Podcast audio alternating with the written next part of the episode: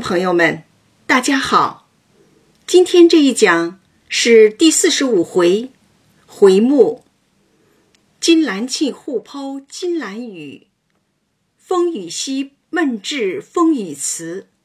第四十五讲题目：闺蜜是怎样修成的？最近，“跨界”这个词的使用频率在逐渐提升。去年底，北京电视台推出了新栏目《跨界歌王》，影视演员刘涛封王，跨界喜剧王歌手李玉刚夺魁。这两档节目均获得了较高的收视率。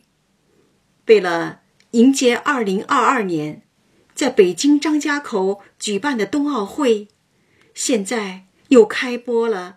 由张艺谋执导的《跨界冰雪王》，奥运冠军赵宏博、申雪夫妇担任教练，辅导左小青、曹格等影视、歌坛的明星练习花样滑冰。以前总在提倡“术业有专攻，一招鲜吃遍天”，现在讲究一专多能。鼓励开发自我的多种潜能，实行跨界。在这个快速发展和变化的时代，也要求个人跨出自我所擅长的专业职业的界限，具备更多的知识技能，获得更加广阔的生存空间，由专家转为杂家，去适应时代的需求。易经中，专门有一个观卦，提供了观察之道。观就是看，首先用眼睛看，以目观。我们的眼睛决定了，不论我们如何转动，永远只能看到一百八十度，而生活是三百六十度，所以总有些我们不知道的事情。怎么办？我们来看看这个“观”字的组成。左边一个“右”字，右边一个“见”字。右见，不只看一次，不只用眼睛看，还要以心观，明心见性，看到本质。最高的层次和界限是无我无心，以物观。以灵观与社会和自然融为一体，也就是儒家的和谐、佛家的圆融、道家的天人合一。雪琴的《红楼梦》就是在观的最高境界上，为我们提供了人性的全息视角、生活的全息视角。雪琴。完全打通了人性和生活的七经八脉，成了名副其实的跨界大王。如果《红楼梦》中的人物举行跨界比赛，谁能问鼎呢？非宝钗莫属。诗书礼仪、戏曲绘画、医学养生、经营管理，样样精通，可谓跨界之王。在跨界这方面，《红楼梦》早在三百年前就为世人做出了典范。讲述《红楼梦》，对我这个学习经济管理和法律专业、从事财务管理职业多年的人来说，也当算作一种跨界。虽离王甚远，却也乐此不疲，自喜这个时髦。干得真好！进入今天的文本，凤姐正抚慰平儿，忽见众姐妹进来，忙让了座，笑道：“今儿来的这么齐，倒像下了帖子请了来的。看得出，这是一次诗社组织的集体活动。”发起人探春开门见山：“我们有两件事，一件是我的。我们起了个诗社，头一社就不齐全，众人脸软，所以就乱了。我想，必得请你去做个监舍御史，铁面无私才好。一件是四妹妹的，为画园子。”用的东西这般那般不全，回了老太太。老太太说：“只怕后头楼底下还有当年剩下的，找一找，若有呢拿出来；若没有，叫人买去。”说白了，就是拉凤姐入社，向她要钱要物，让她管人。以凤姐的敏感和聪明。她一听就懂。你们别唬我，我猜着了，哪里是请我做监舍御史，分明是叫我做个进钱的同商，邀请凤姐成为大观园海棠诗社的独家赞礼、独家赞助商。别看凤姐不是诗社成员，却对社里的资金运作模式很清楚。你们弄个什么社，必是要轮流轮流做东道的。你们的月钱不够花了，想出这个法子来拘了我去，好和我要钱，可是这个主意。以监舍御史这个虚名来提供赞助，来办这件实事儿，众人以笑默认了。李纨笑道：“真真儿，你是个水晶心肝玻璃人。玻璃和水晶都是透明的，把别人看得那么清清楚楚，对自己有什么好处呢？这可了不得！”社长这句话引火烧身，凤姐把公鸡的矛头转过来。把姑娘们原交给你，带着念书、学规矩、针线的，他们不好，你要劝。这会子，他们起诗社能用几个钱，你就不管了。每月初二、十六这两日开设，一年就要有二十多次，这可是一笔不小的经费开支。凤姐批评李纨。在资金缺失出现了那个缺口的时候呢，当起了甩手掌柜，当众公布出了李纨家的年收支账。你一个月十两银子的月钱，比我们多两倍。有个小子足的又添了十两，和老太太太太平等。这是第一份进项。每月二十两银子，与贾母、王夫人一样，享受最高待遇。又给你园子地，个人取租子。这是第二份进项，向佣人呢收园子的租金。年终分年例，你又是上上份儿。这是第三份进项。获得这个家族的年终分红，而且享受最高档。三份进项加起来，年收入或许还能高过王夫人，甚至贾母。凤姐要不说，众人哪里知道这么详细？那出项是多少呢？你们娘们儿，主子奴才，总共没十个人。吃的穿的仍旧是关中的，这更惊人了。李纨家的所有主仆的吃穿用的花费，全部由公账列支，在凤姐儿那报销。李纨不花一分钱。大家族给这个寡妇的待遇真是优厚。一年，通共算起来。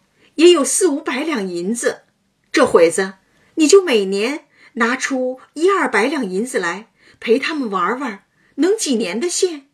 这会子你怕花钱，挑唆他们来闹我，我乐得去吃一个和和海干，我还通不知道呢。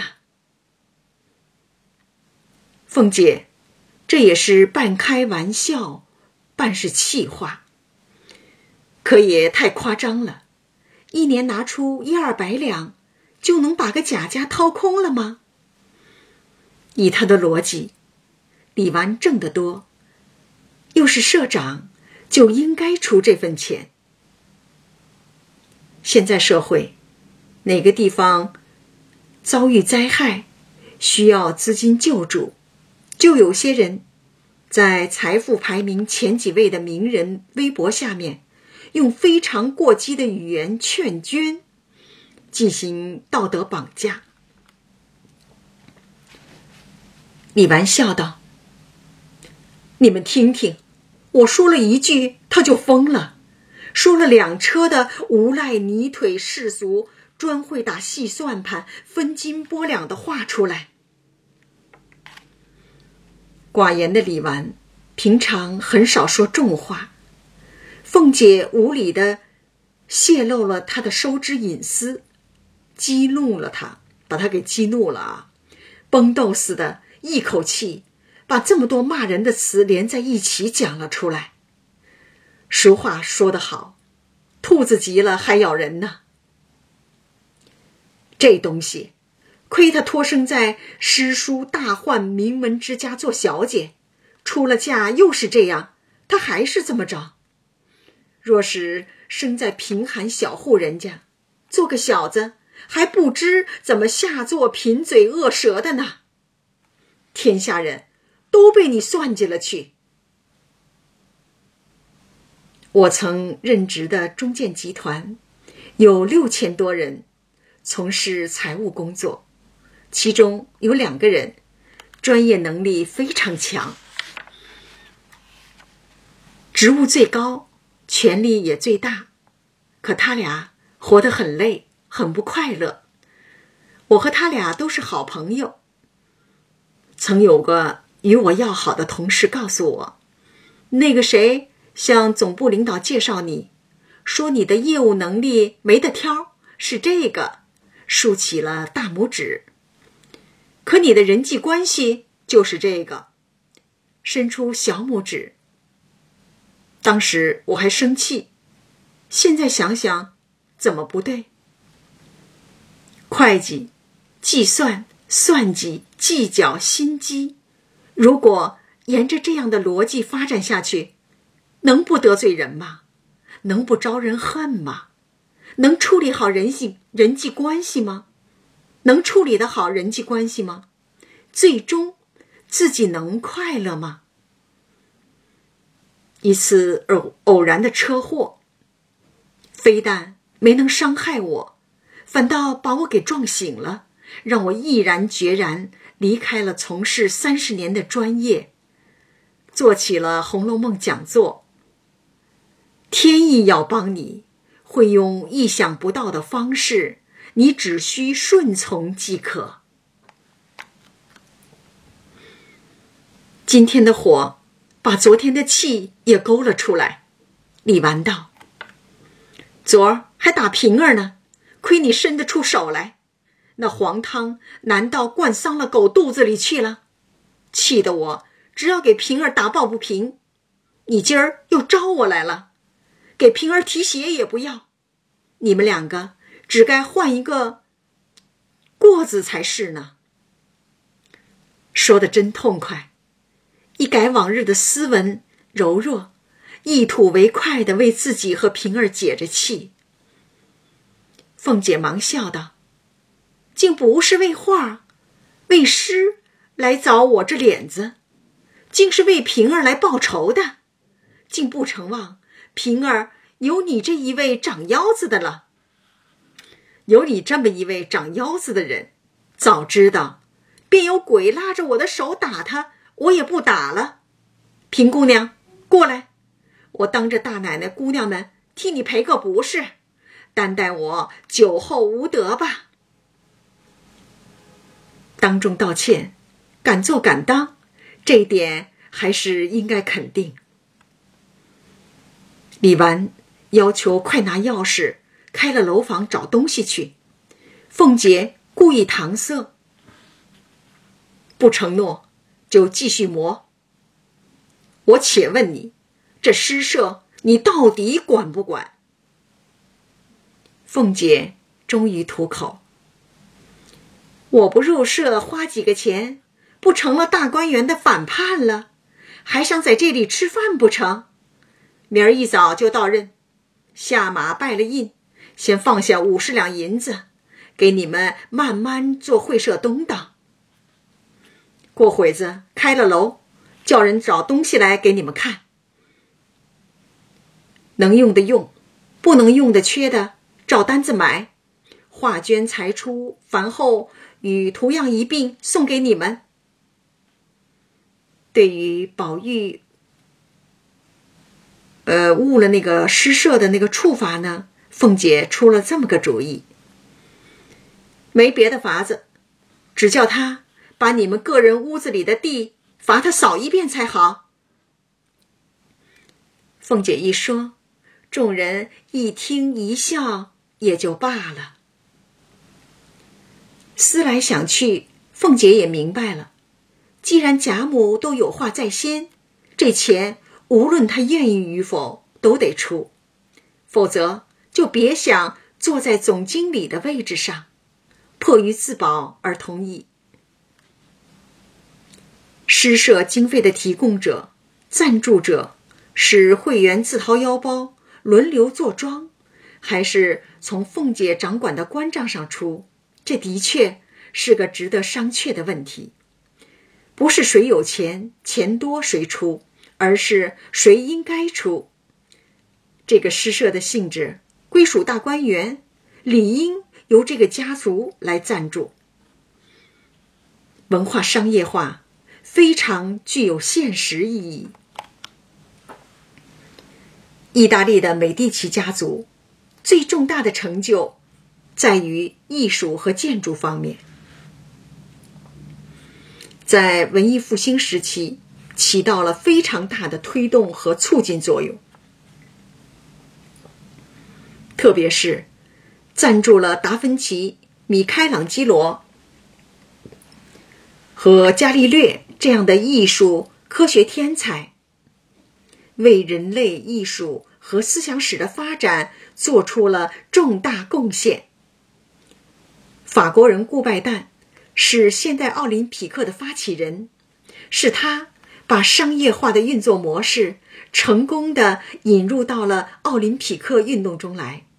取得了体育企业与整个社会的极佳效益。由于他对奥林匹克不朽的功绩，被国际上誉为“奥林匹克之父”。当艺术、体育、文化、科学与经济联姻走上了商业化的道路，就像被打了一支强心针，整个机体。顿时满血复活，上升到人类的一个崭新巅峰。董卿在央视制作、主持并正在热播的《朗读者》，是一个读书节目，实现了他多年的愿望。几年前，他就在筹划寻找赞助商，发心终成正果。与北汽企与那个北汽集团联姻，将企业与文化结缘。刚播出到第五期，影响力越来越大。这是不是企业投资赞助由娱乐节目转向文化节目的一个转折点呢？说不好。我们更加期待、期盼着中国的经济。能够健康、稳定、长足的发展，财富得到积累，水到渠成，诞生我们自己的美第奇家族式的企业和顾拜旦式的有识之士把财富的目光投向文化与艺术实现我们中华传统文化的复兴。说话间一个小丫头扶了赖嬷嬷进来。她的孙子赖尚荣托贾家的福蒙主子的恩典彻底改变了身份，不再做奴才佣人。二十岁时，主子帮他捐了个官，有名无职。三十岁上有弄神弄鬼的，采用了一些特殊的手段，求了主子，终于认了一个州县官儿。就要走马上任，有名有职，这才是真正的做了官儿。被贾家发展成为强大政治势力范围的一个同盟军。赖大家族的命运在第三辈发生了一个质的转变。这里有老一辈人苦熬的艰辛，更有主子的恩赐。赖嬷嬷先来拜谢主子。接着，赖大家的、周瑞家的、张才家的都进来回事。赖嬷嬷为感谢主子的恩典，答谢众亲友的贺喜，择了十四日，连摆三日酒，向贾母、凤姐儿及众人发出邀请。头一日，在花园和外头大厅。分别摆酒席、搭台演戏、宴请男女主子。第二日请亲友，第三日请贾府中的仆人们，赖家共患难的同事们。热闹三天，也是拖着主子的鸿福一场，光辉光辉。赖家能发迹，有两三辈老家人的努力，离不开主子的栽培。更有善于经营人际关系，把请客打点当做投资，不但壮了家族的门面，提升了影响力，更为日后家族的兴旺发达铺路搭桥，提供了机遇。贾家也没选错人，让赖大任总管，一是看中了他对主子的忠诚，二是用他的管理经营能力。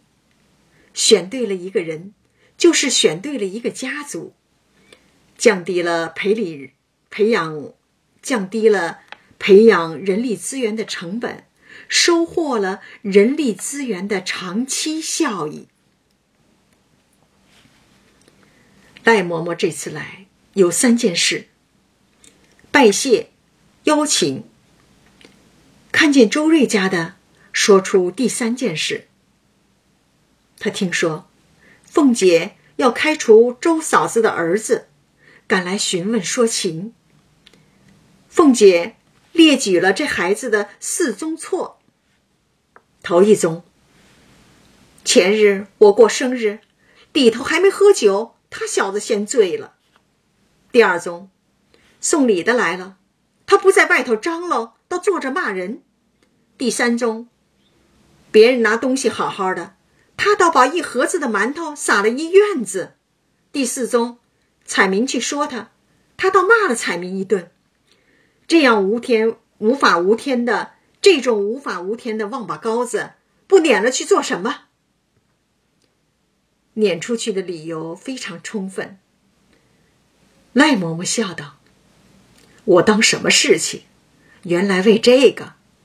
奶奶听我说，撵了去。”断乎使不得，他又比不得是咱们家的家生子儿，他现在是太太的陪房，奶奶只顾撵了他，奶奶只顾撵了他，太太脸上不好看。依我说，奶奶教导他几板子，以戒下次，仍旧留着才是，不看他娘，也看太太。周瑞家的。是王夫人的陪房，王夫人可得罪不起。凤姐听后依了，向赖大家的说道：“既这样，打他四十棍，以后不许他吃酒。”诸事处理完毕，众人散了，各自回去。顾及裙带关系，不按规矩办事，情比法大，理比法大，权比法大，是家族式企业管理的重大弊病。谁能保证以后不再出现类似的问题呢？一个成功的企业，真是在众多的失误和错误中修成的。施舍所需之事，凤姐兑现了承诺。宝玉在惜春处帮忙，众姐妹也在这里闲坐观画会面。宝钗的应酬日程排得满满的，每天至贾母、王夫人处晨昏定省，陪坐闲话，还要择时与园中的姐妹聚会聊天，晚上。做女红至三更，她就是一个公众人物，游走于大观园中，各种人际关系照应周全。黛玉每年春分、秋分之后必犯咳嗽，金秋陪着贾母多游玩了两次，劳累过度，咳得比往日重，所以在家中调养。性格引发疾病，疾病体现性格，看似季节转换引发了疾病，实为性格所致。黛玉极易伤春悲秋的性格，在春秋两季展现的尤为强烈。过度悲伤是肺病的重要诱因，表现形式是咳嗽。闷时。盼着姐妹来说些闲话，别人真来看望她，说不了几句话又烦了。众人都体谅她病重，且素日形体娇弱，禁不得一点委屈，所以他接待不周，礼数粗忽也都不苛责。这也正是生病的意义。意义是什么？理解的可能性。生病可以理解吗？当然，生病是一种提醒，告诉患者，要么改变认知和行为，让身体恢复健康；要么依旧我行我素，但自我要承担后果。黛玉毫无疑问的会选择后者，因为她要坚守自我的真实和纯粹。与宝钗的现实和圆融截然相反。生病，提供了一种保护，告诉周围的人，要宽容担待，照顾患者，使其在众人的关爱中获得安全感，以减轻病痛。这些小儿女们就是如此，能不让人感动吗？这日。宝钗来看他，提议道：“你吃了太医开的药，总不见效，不如再请一个高明的人来瞧一瞧，治好了岂不好？”黛玉道：“不中用，我知道，我这样病是不能好的了。”黛玉的前世是西方临河岸边三生石畔的一株绛珠草。柔弱枯黄，拜赤霞宫神瑛侍者以甘露灌溉，才日渐丰润挺拔。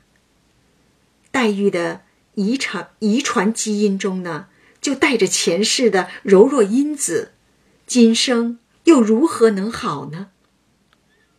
知命者病也，知命也是一种智慧。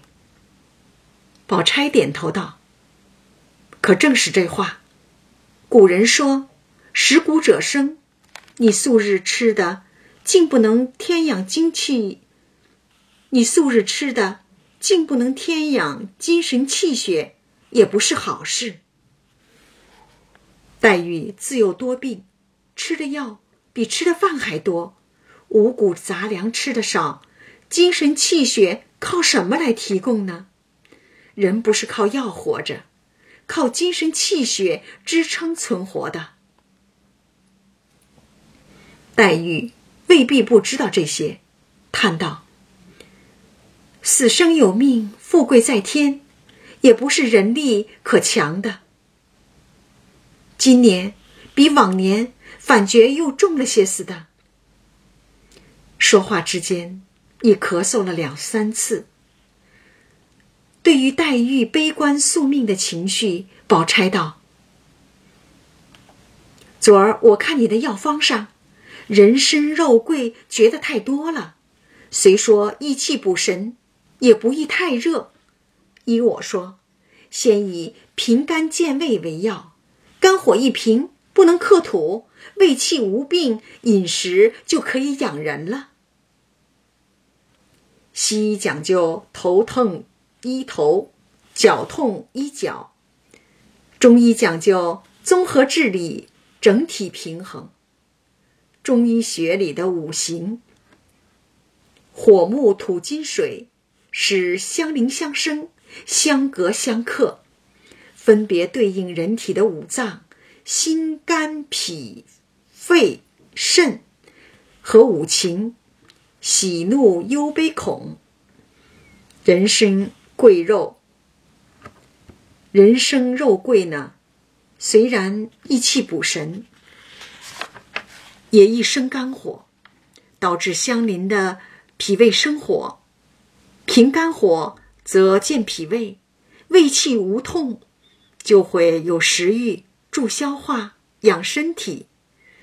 找到了原因，宝钗像个大夫，开出了养生药方。每日早起，拿上等燕窝一两，冰糖五钱，用银吊子熬出粥来。若吃惯了，比药还强，最是滋阴补气的。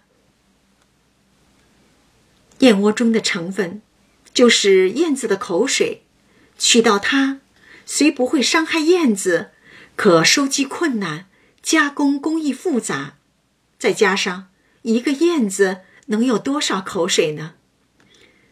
诸多不易，使燕窝的价值昂贵。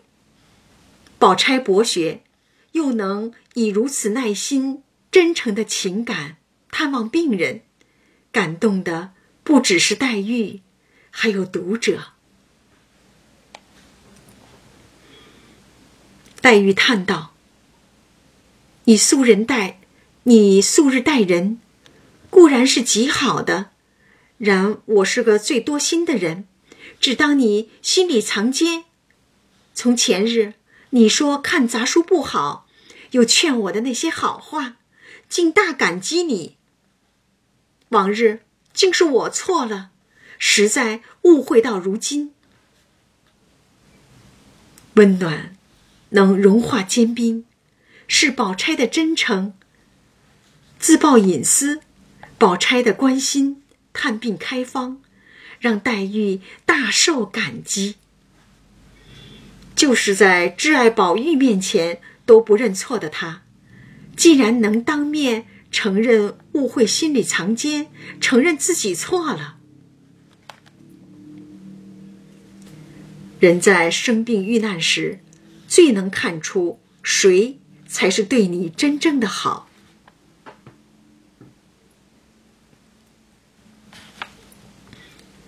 细细想来，我母亲去世的早，又无兄弟姐妹。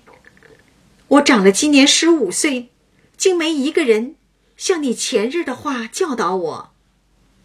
怨不得云丫头说你好，我往日见她赞你，我还不受用。昨儿我亲自经历过，才知道了。在许许多多的女伴中，只有宝钗。给了黛玉亲人般、姐姐般的关爱和疼惜。理解生于误解，真实可变虚伪，嫌隙反成亲密，干戈化为玉帛。黛玉说到顾虑，请大夫熬药，人参、肉桂已经闹到了个天翻地覆。这会子，我又新出了个新闻来，熬什么燕窝粥？老太太、太太、凤姐这三人，便没话说。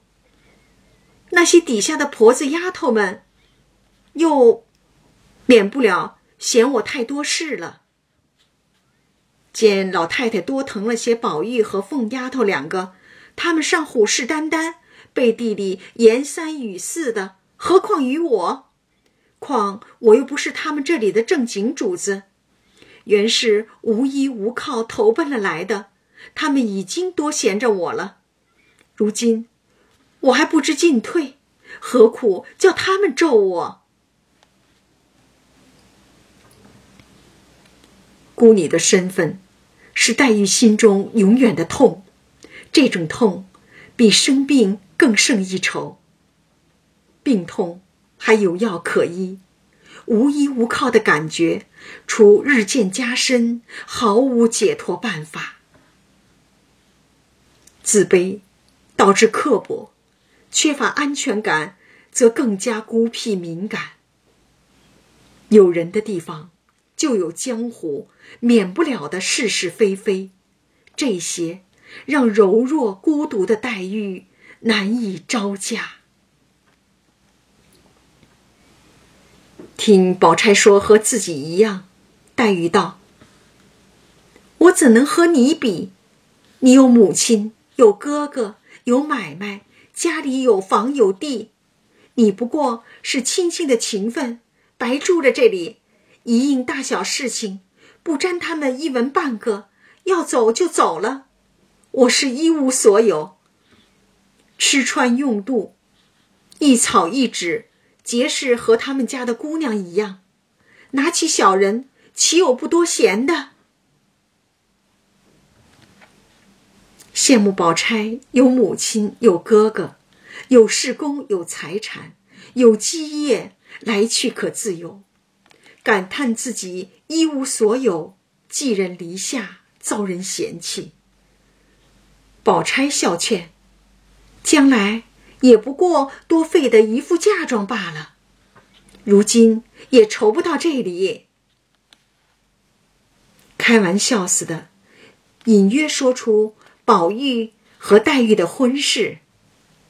虽有金玉良缘之说，可宝钗心里明白，宝玉黛玉之间的爱情深度，任何人不可替代。黛玉推心置腹。宝钗也就实话实说了，黛玉脸红了，不好意思道：“人家才拿你当个正经人，把心里的烦难告诉你听，你反拿我取笑。”误会完全解除，这次黛玉把内心所有的苦恼、委屈、担心、疑惑，毫无顾虑的一股脑儿的倾诉出来。宝钗安慰道：“这都是真心话，你放心，我在这里一日，与你消遣一日。你有什么委屈烦难，只管告诉我，我能解的，自然替你解一日。”隐约透露出不会在贾家常住，可住一日，就会为黛玉排忧解难，相惜相伴一日。继续开导道：“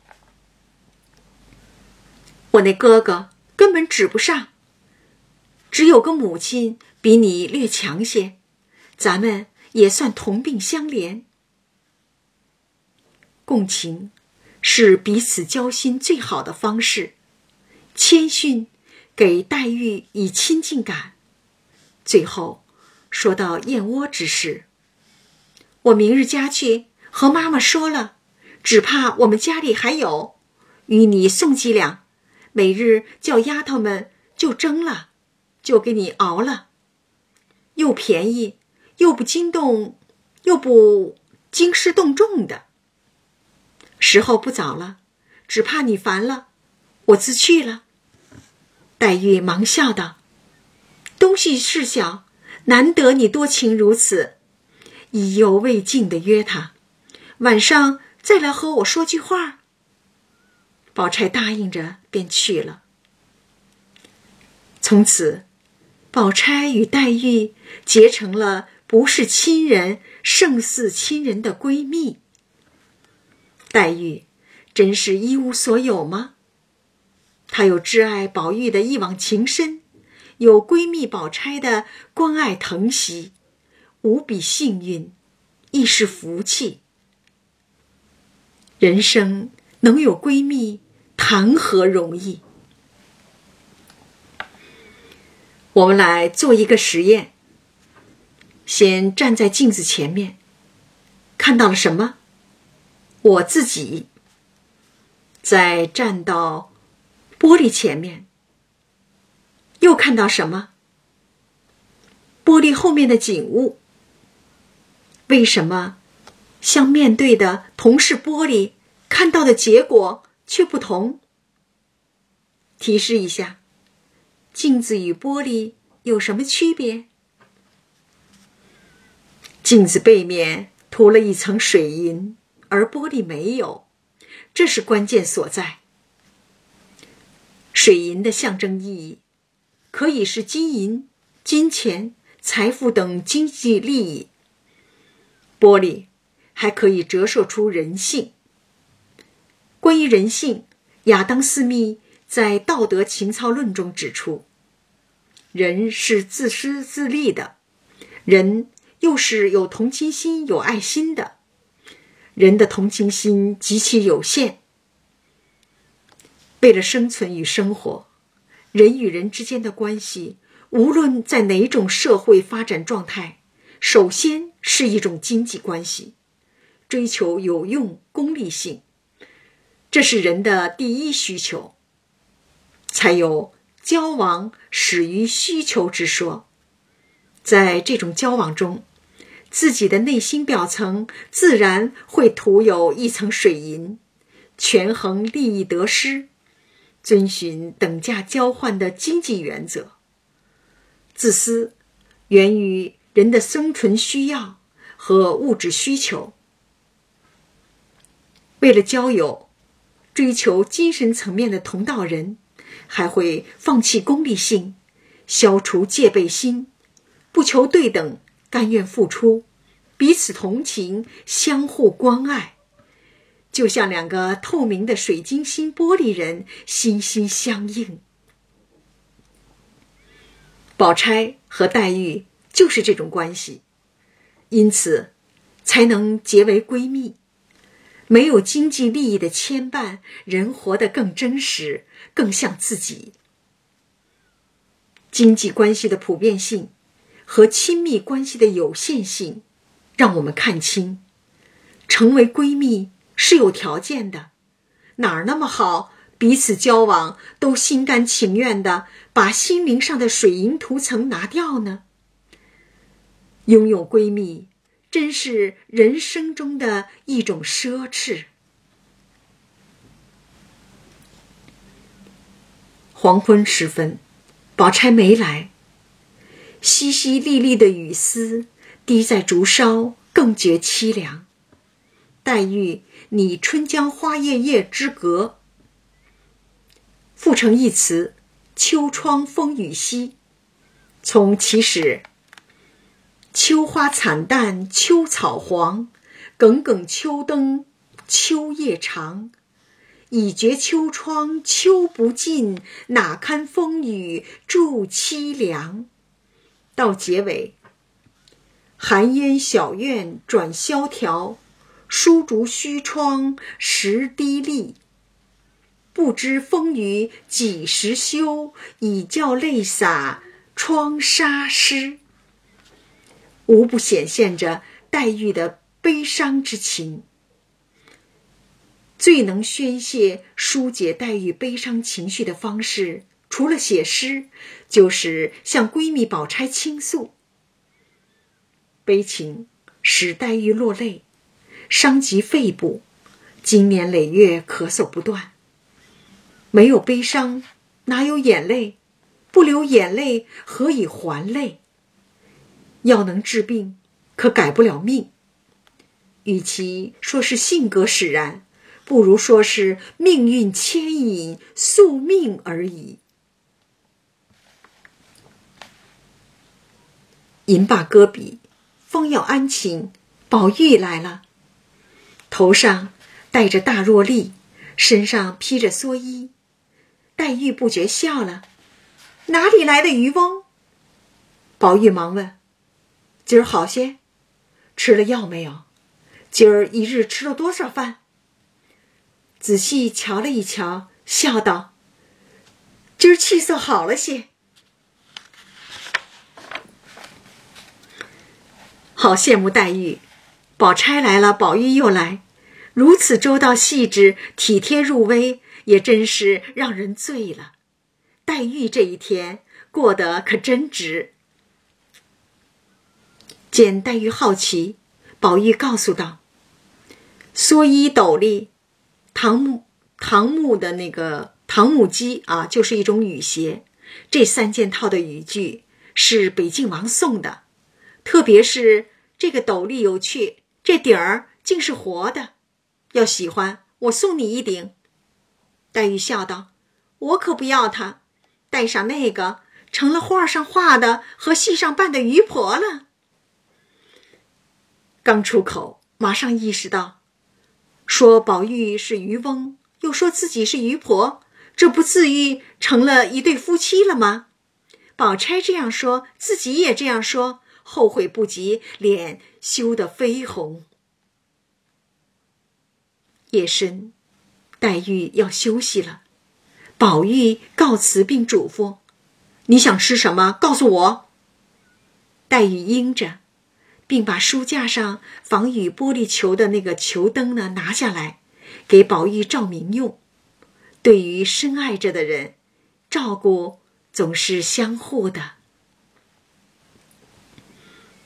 没想到宝钗当晚就派了一个婆子，给黛玉送了一大包上等燕窝来，还有一包子结粉梅片雪花糖那个羊糖。并带来宝钗的话：“姑娘先吃着，完了再送来。”黛玉道谢，并请坐吃茶，又给了她几百钱打酒吃。婆子说：“我还有事，与上夜的人会个夜局。今儿是我的头家，如今辕门关了，该上场了。最近手气大好。”黛玉笑道。难为你，误了你发财，冒雨送来。婆子磕了一个头，接了钱，打伞去了。晚上值夜班，总得有个事儿做，干坐着烦闷不说，特容易犯困。几个婆子该摆个牌局，设个赌局，既娱乐了，又守了夜，两不误。可这其中。也暴露出贾家管理的隐患。很久以前住的那个院子，看门大爷人特好，热情，总爱和人打招呼。就是有一个嗜好，喝酒。每天晚上，约两个老头在传达室，一小瓶简装二锅头，就着一小碟花生米。喝得满脸通红，天南海北一聊，那叫一个开心。可喝了酒后，睡觉很沉。一天晚上，院子的大铁门竟被人卸走了，都不知道。看大门的，倒把大门丢了，闹出天大的笑话，严重失职啊！当天就被解职了。罚没罚款也不得而知。这姐妹的方，这种解闷儿的方式，如果选择不当，还真是帮倒忙啊。紫娟收起燕窝，然后移灯下帘，服侍黛玉睡下。黛玉自在枕上感念宝钗，一时又羡她有母兄。一面又想宝玉，虽素习和睦，终有嫌疑。又听见窗外竹梢蕉叶之上，雨声淅沥，清寒透目，不觉又滴下泪来。读至此，忽然想到顾城门前中的诗句：“草在结它的种子，风在摇它的叶子，我们站着不说话，就十分美好。我再加一段：黛玉在流她的泪，宝玉在管她的闲事，宝钗在串她的门子。你在走你的路，我在过我的桥，他在上他的山，各自安然，如此就十分美好。这一讲就讲到这儿，感谢大家的收听。